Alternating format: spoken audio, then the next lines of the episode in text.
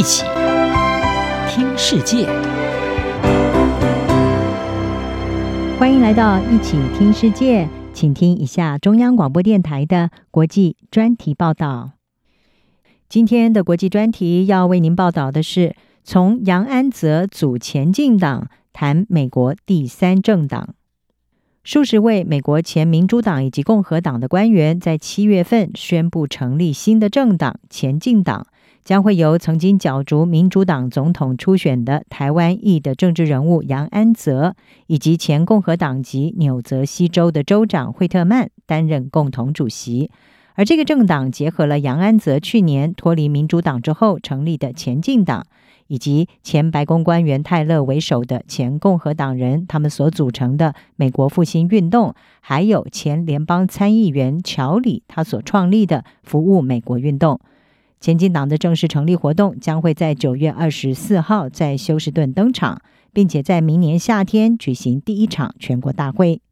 作为美国新的第三政党，前进党的两大政纲主轴分别是振兴公平繁荣的经济，以及让美国人在选举的时候有更多的选择，并且对未来有更多的发言权。前进党认为，美国急需要一个能够反映大多数温和而且理性选民想法的新政党，而他们将能够让美国人团结起来。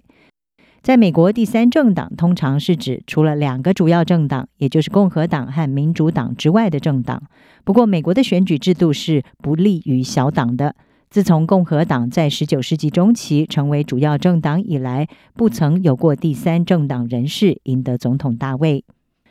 这个问题的关键之一就在于美国选举制度当中的“赢者全拿”的这个设计。让在全国性的选举当中，几乎必须要是两党其中之一才有可能当选。至于国会选举制度，也是不利于第三势力。联邦参议员是每周有两席，大部分的州都是共和党和民主党各占一席，而联邦众议员则是每个选区是单一席次，小党很难有生存的空间。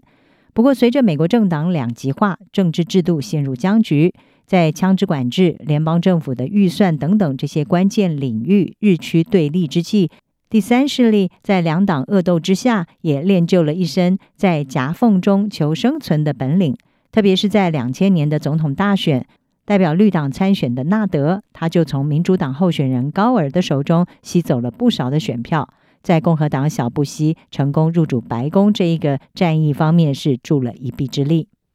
根据路透社，前进党的目标是到二零二三年底，在美国三十个州实现政党登记，并且在二零二四年底把范围扩大到所有五十个州，同时参与二零二四年的总统还有国会大选。前进党计划先让候选人参加地方竞选，然后进军州议会、美国国会，然后再一路的直往白宫。杨安则是表示，前进党目前大约有五百万美元的预算，有很多的赞助人。三个政治团体合并之后的基层人员会有数十万。他说：“我们的财政支援不成问题。”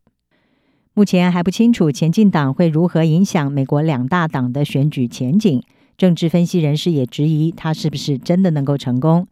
身为前进党的创党元老之一，泰坦他也坦承，过去的第三党走进了死胡同。因为当时人们大致上并不需要两党以外的第三个选择，但是呢，他认为如今基本面已经不同了。民调机构盖洛普在去年的一项调查显示，有多达三分之二创纪录新高的美国民众认为需要第三个政党。政治分析家罗森伯格是认为，建立第三党说起来容易，但是呢，要真正的实现并不容易，因为两大政党是拥有巨大的优势。包括过去数十年在五十州所打造出的政党关系，而他指出，第三党的总统候选人，像是一九八零年的安德森，一九九二年和一九九六年两度参选的科技富豪裴洛，到最后都是昙花一现，没有办法打造出真正具影响力的全国性第三党。根据美国之音的报道，乔治亚州瓦尔德斯塔州立大学的专家塔马斯，他是说，和大多数其他国家相比，美国的第三党是弱势的，关键影响力一直是透过搅乱一池春水来实现。纽约州克拉克森大学的政治学专家克恩则是认为，第三党候选人可能会在规模比较小的地方选举中获胜，但是呢，在更重要的竞选当中，两党独大的局面不会被改变。面对过去第三党的困境，杨安则认为，美国历史上绝大多数第三党没有办法成功的原因，是在于理念过于狭隘，或者是没有办法让一般民众产生兴趣。但是呢，在政治极端主义撕裂美国，两大政党却是束手无策之际。新选项、新竞争的出现，将能够补救美国当前危机，也让第三党走出自己的路。以上专题由吴宁康编撰，还请播报。谢谢您的收听。